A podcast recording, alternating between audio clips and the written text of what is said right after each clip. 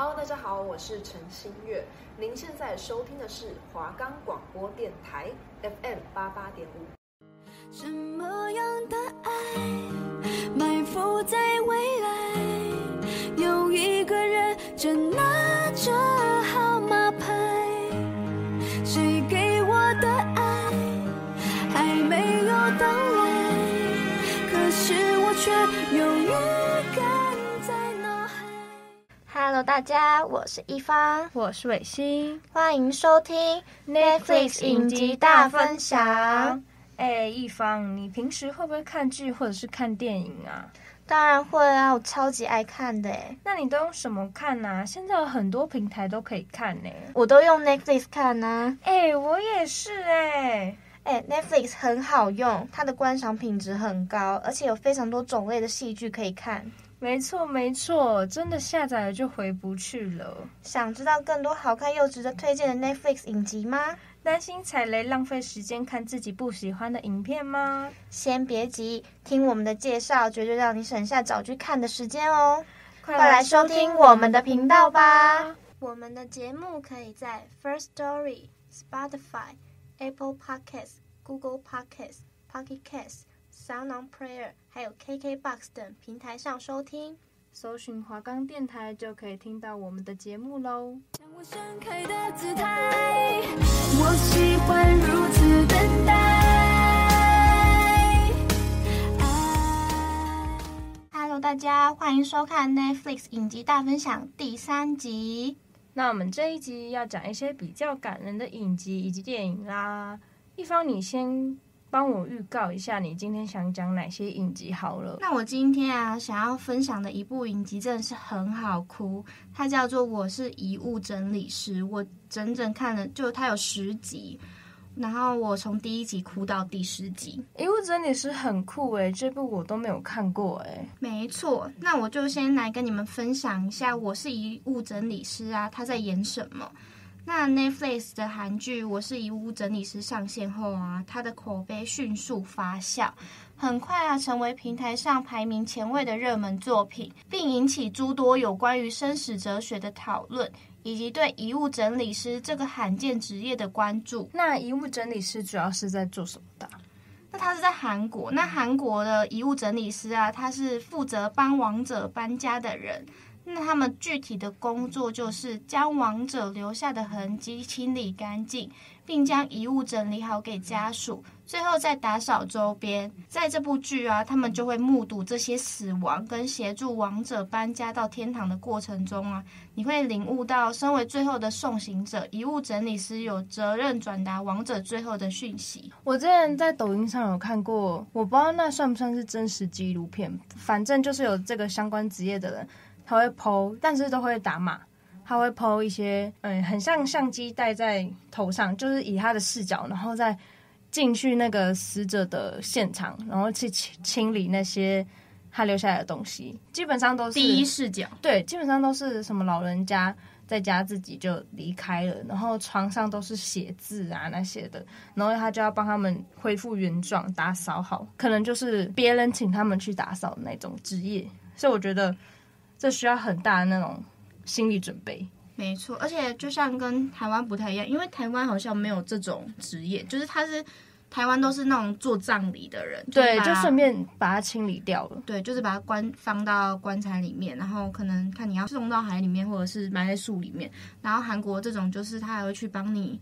去家里整理，说不定还会找到一些遗书。如果他是自杀的话，然后可以转达给这些亡者的家属们。因为基本上好像都是他们的家人或者是礼仪公司，就是会清理，很少有什么特别请人来帮忙。对，很少有那种职业。我是不知道台湾有没有，但我是没什么在听过台湾有。没错。那这份工作啊，就像刚刚伟星讲，他们内容的强度跟心理素质都是要非常高的。那同时也要应对外界去世的目光，相应法规的不足。那因此啊，韩剧《我是遗物整理师》的热播啊，把这个职业就带进了公众的视野，创造出让更多人认识他。那正是这部韩剧啊，值得称道之处。天哪，我好好奇这部剧它到底在演什么，是有多么的催泪。那我就来介绍给你听吧。那我是遗物整理师啊，他的这部剧故事背景设定在一间专门替死者整理遗物的公司，这间公司叫做 Move to Heaven。那因为他的父亲去世，主角患有亚斯伯格症，他的名字叫韩可鲁。那他突然就是有他的叔叔非常的流氓，叫做朝上九。那他们两个就是要携手合作。要帮助整理逝世者们的遗物，发现往生者遗留的故事啊，并将其未能传递出去的讯息，可以传达给他们的家人，并将悲伤转换成感性的回忆，然后创造出的感人故事。而且随着剧情的展开，每一集可鲁跟他的叔叔都会。接到不同的遗物处理案件，每一个逝者也都有着不同的悲伤或者是过去。剧情他也借此探讨在韩国许多人不敢面对的社会议题，像是同性恋、罕见疾病、霸凌、弃养父母、家暴、老人安养等问题。其中一个议题更让不少观众惊讶，那就是南韩曾经出现的孤儿输出国，有大量的孤儿被送养至国外，他们的生活不见得从此获得保障。有些人被养父母弃养，更没有顺利拿到国籍，反而变成无国籍人士，被出生国与领养国踢皮球，一辈子都在寻找自己真正的家乡跟地位。那我刚刚介绍就主角韩可鲁嘛，他是或有雅斯伯格症。那其实不只有我是遗物整理师，他们有拍这种类型的，就是雅斯伯格症这样的电影，其实也很多，像是班艾佛列克的会计师跟班奈迪康克。拜博区的模仿游戏，模仿游戏你有印象吗？没有。江淑颖老师的课有放给我们看，应该是江淑颖老师还是夏世芬老师？就是那个男主角也是有一个亚斯伯格症的疾病，但他其实是一个超级天才这样子。然后大家就是因为看到这些病，然后就会可能就觉得说他可怎么会？那么聪明这种，嗯，那我们回到剧情上，通常有这样性格的主角，他们的节奏啊都是干净利落，甚至还要非常专心才能跟得上。有这样的病症会无法与人正常交流。那遗物整理师的工作内容却正好极度依赖换位思考和感性连接，所以可鲁他的逻辑能力辅助跟他情感方面的不足，同时他也可以学习到。如何与人交流，让这部剧啊带一点有青少年成长类型的韵味。那亚斯伯格症啊，它的特色跟职人一样，都需要在工作上有极高的专注力和高标准的要求。这样的角色性格啊，跟剧情啊，刚好相得益彰。现在其实蛮多那种电影跟剧情都会女主角或男主角，反正就是主角都会有什么疾病，像是那个什么。什么律师？就是韩国那个律师，非常律师那个吗？对对对，那女主角就是好像有什么自闭症嘛，哦，是吗？反正她就也是有一个疾病，然后就蛮酷的，因为平常律师给人就是一种很严肃端正，然后正常、很发挥正义的，就是看起来是很正常，不会有什么疾病问题。但那一部也是一样，呃，比较不同，就是因为女主角她本身就患有疾病。所以会让人更有吸引力，就是比起其他律师的剧情来说，而且像是我其实国小也有遇过自闭症的同学，那我其实也知道他们想要表达的方式有时候也没办法像正常人一样表达，那他们的方式可能就会变得很激动。像那时候我国小的时候，他可能因为我。就会去照顾他，然后那时候他可能想要出去玩还是干嘛的，可是他没有办法表达出他想要出去玩，他就会透过他的情绪愤怒，然后告诉身边的人说：“我现在很想要出去。”然后或者是大哭大闹，像小朋友。然后你可能就会觉得说，很多人不不知道他们是自闭症的，都会觉得说这个人在干嘛？他是不是有病啊？然后知道他是自闭症的人，就会觉得说很心疼，就是。这种病也不是他们想要的。对，你可以就电影或影集更清楚知道那些有症状的人，他们平常会是怎么样去表达他们自己的想法，就可以不会觉得说对方到底在做什么啊，他是不是有病啊？就不要去歧视。没错，那这个剧的第二个特色啊，就是他们的角色冲突。因为主角可鲁啊，他有社交障碍，所以他们的编剧安排了两位助手角色的存在。他们三个人的冲突啊，也是本剧的看点之一哦。个性天真的树木是可鲁的青梅竹马，那他的个性就是跟可鲁不一样，他的个性就非常的直来直往。他也不顾他自己家人的反对啊，然后就一起参与了这个遗物整理师的团队。那刚出狱的叔叔啊，则是不断挑战可鲁的底线，看似是个讨人厌的角色，但你之后会发现他的故事啊，是本剧最感人的主线剧情。他们三个个性截然不同的人组成一个团队，一定少不了冲突。然而这些冲突，诶，正是演员的耍萌时刻。那第三个特色是让这部剧成为最与众不同的职人剧，那就是解谜。谁不喜欢看天才解开摸不着头绪的谜团呢？从第一集开始就是接一连二没有停过的伏笔，每一次的遗物整理，甚至是角色的本身，都故意安排了曲折的故事。而每次的解答都设计的令人满意，甚至让人感动到流几滴泪，是最难可贵的地方。对，我觉得他已经不止流几滴泪，他几乎快把我的眼泪给。那从第一集就开始哭吗？对，因为他第一集的时候，就是像我前面讲到他的父亲去世，哦，然后所以第一集就是直接他就是他父亲去世，然后他自己去整理他父亲的那个嘛。对对对，然后、哦、那确实蛮感人，直接就是让我亲情的那个。泪腺大爆发，没错，我直接就是受不了。然后后面也有很多像是刚刚讲到探讨的议题，像是老人啊独居死亡，嗯，里面又有一集就是两个老人可能知道另一半过得不久，然后他们两个就烧炭自杀。隔天警察来的时候，他们负责整理的时候，有看到一些他们相爱的点滴，那些就会觉得天哪，就是人生无常。对，就时间过得很快，因为你知道另一半要走了，可能。那还不如就一起走，安心的死掉，这样睡着死掉。就是宁愿一起走，也不要孤单一个人留下来，就会很感叹。没错，就是爱情的伟大。没错，那他们的全剧情啊，都是由回忆跟短篇事件组合。那虽然没有直接的连贯，因为他们分集，每一集都在讲不一样的事件，他们要各自去不同的人的家里帮忙整理他们的遗物，都有一样的特性，就是他们会后悔。遗物代表的是遗憾，可能是一段未解的母子深情，也有可能是你未了的梦想，更有可能啊是未被伸张的正义。遗物未必要也可以成为遗憾，也可以成为遗爱。那我们就可以在这些东西成为遗物之前，你可以做一些事情，不要让自己的一生留下后悔。那你看完遗物整理师，你有没有最印象深刻的一段？就是刚刚说的那个烧炭自杀的，嗯、呃，阿公阿嬷，因为我觉得。那时候他们去的时候，其实他们的身体都已经腐烂了。嗯，这么快吗？因为他们发被发现已经大概是三天后，因为三天后的事，他们有一个负责在照顾他们的看护，然后可能就是发现他们怎么都没有动静，就打开发现就是两个人。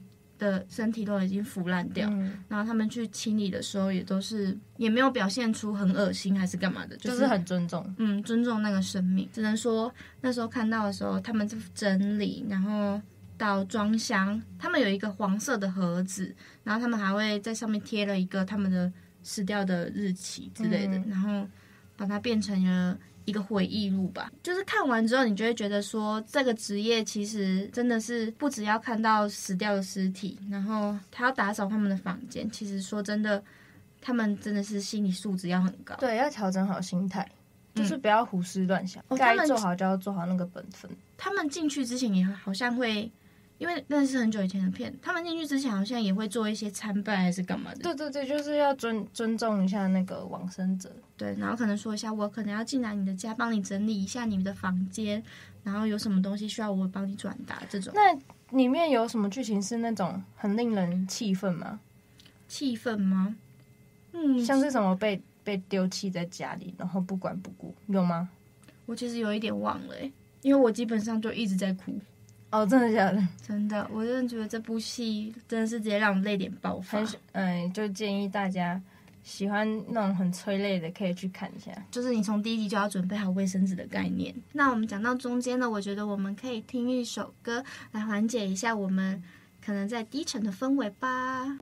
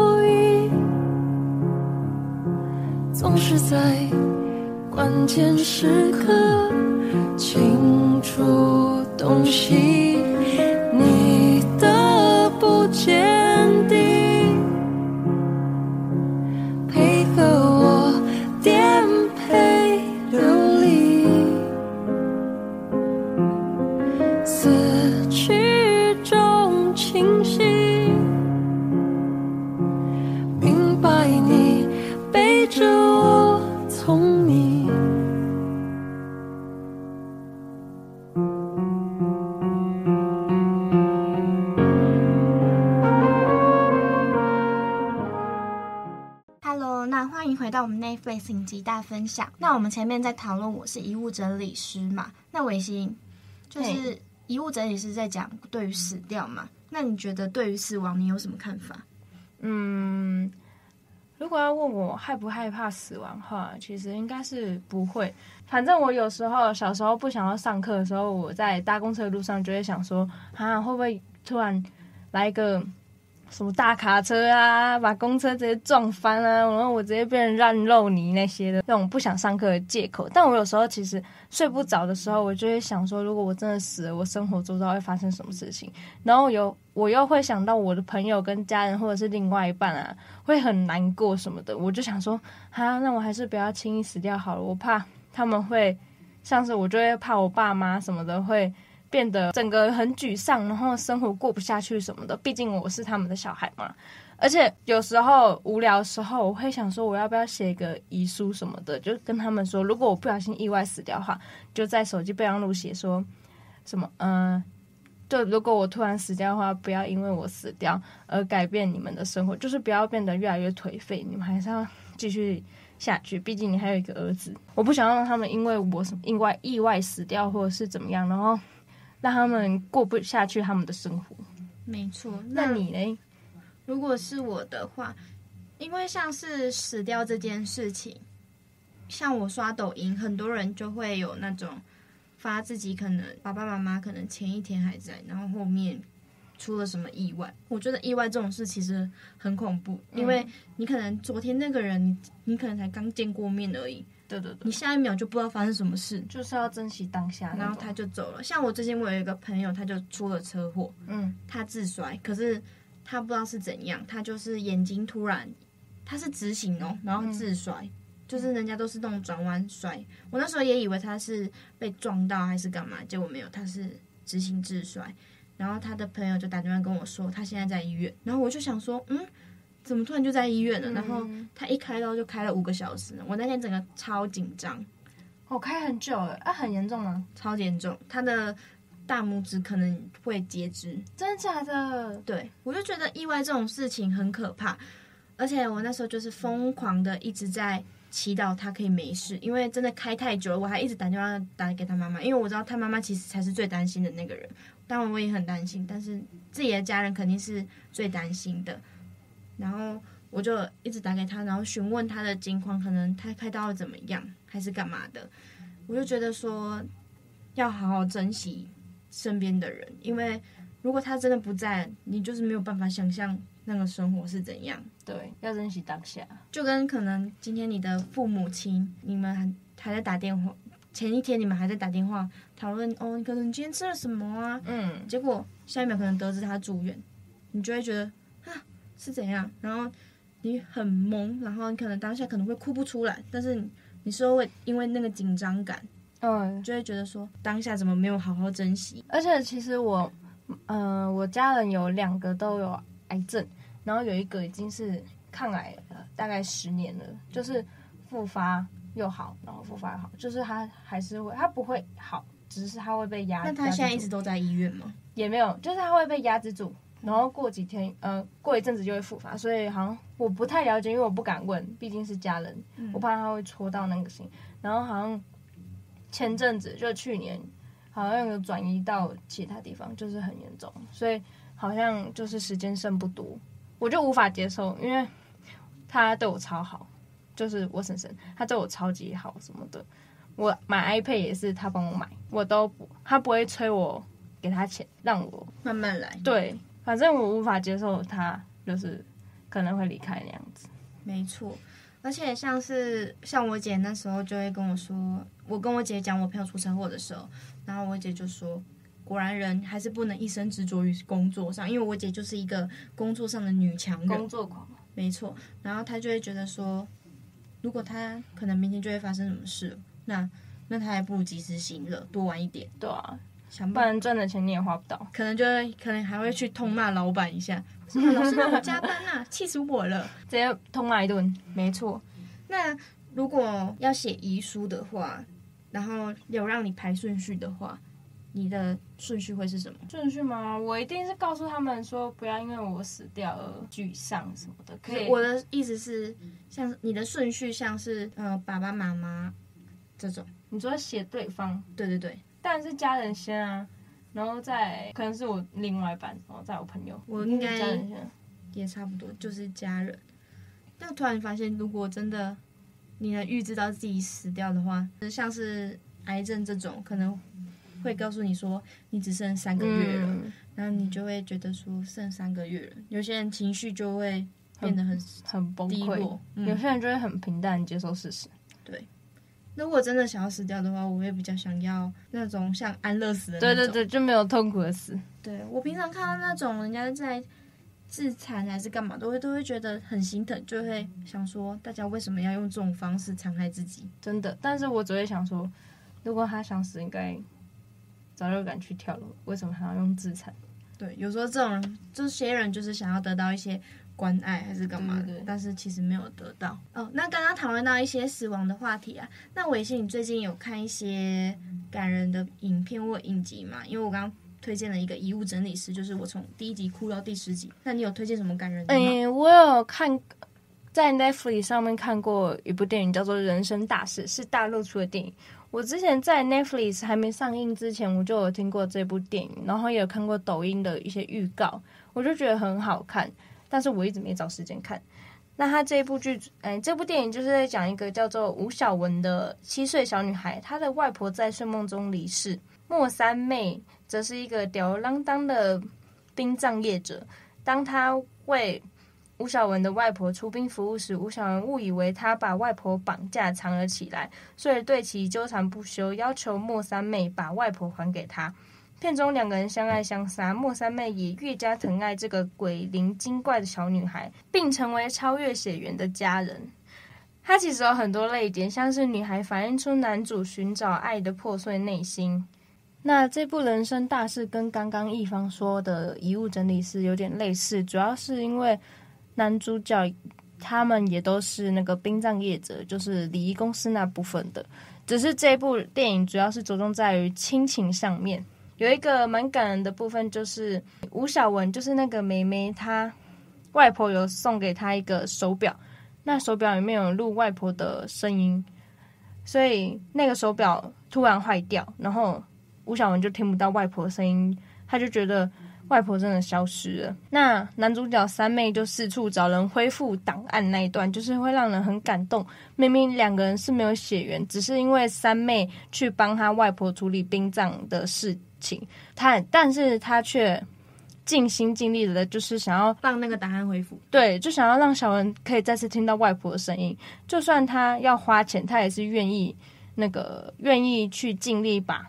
档案恢复，就为了让小文听到那个声音，我觉得就是很感人。我看到这段的时候，我真的哭出来。其实这部电影一直都有在我的片单里面，因为那时候也是红得不得了，然后我又太忙了，所以又没有再看。但是我有听说这部戏也是真的很感人，而且是好看的类型。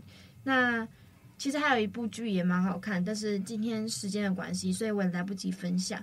就是《哈喽拜拜，我是鬼妈妈》那部剧，我也是也是哭到不行哎，你有看吗？我没有看，但是我在抖音上看到解说，然后我看解说我都已经哭了，不太敢看一些很催泪的，我就怕我自己会哭到嗯太激动什么的。哦，因为我那时候我是看了新闻才发现，《鬼妈妈》里面不是有一个小孩子吗？他是男生，对啊，超扯的。我那时候想说超不像，而且超可爱的。他长得很漂亮，很秀气啦，所以让人家看不出来他是个小男生。而且就是呃，女主角就是鬼妈妈嘛。然后她一直围绕在小孩身边，就是想要陪伴小孩度过他的童年嘛。结果他其实一直到后面才知道，原来那个他的女儿一直都知道他的存在，也因为那个鬼妈妈就一直出现在他旁边，导致他越来越可以看见一些鬼魂什么的。他知道这个事实之后，那鬼妈妈超崩溃，因为他不想让他的女儿看到一些不好的东西，然后他就很尽力的去避开，但是还是会忍不住想要去看他。而且这部剧其实它有一点带搞笑，然后又带亲情感人的部分。那这部剧真的超感人。嗯，我觉得大家也可以去看看这一部韩剧。那最后啊，跟大家分享一下 Netflix 即将上线的片单好了。在三月底的时候啊，会上线一些比较新的片，像是《模仿犯》、《只想告诉你》，还有《点燃我温暖你》。这部剧真的很好看。点燃我温暖你，这部剧真的很好看。点燃我温暖你，它是一部陆剧。然后这部剧那时候我是在别的网站上看的，因为 Netflix 没上线，所以现在它上线了，我感觉我可以再刷第二次了。那刚刚讲的点燃我温暖你啊，大家也可以都去看看。那最近电影啊，就是高雄不是 Blackpink 有来吗？然后他们的就是纪录片也冲上了 TOPS 的电影。那我们这集也差不多到尾声了。这集就已经介绍了，我是遗物整理师，人生大事，然后 Hello 拜拜，我是鬼妈妈，这三部就非常催泪。如果很喜欢看催泪影片的朋友们，都可以去看看。刚刚一方有介绍一些 Netflix 即将上映什么好看的影集或者是电影，也值得大家去看。这也是 Netflix 影集大分享，我们下次见，拜拜，拜拜。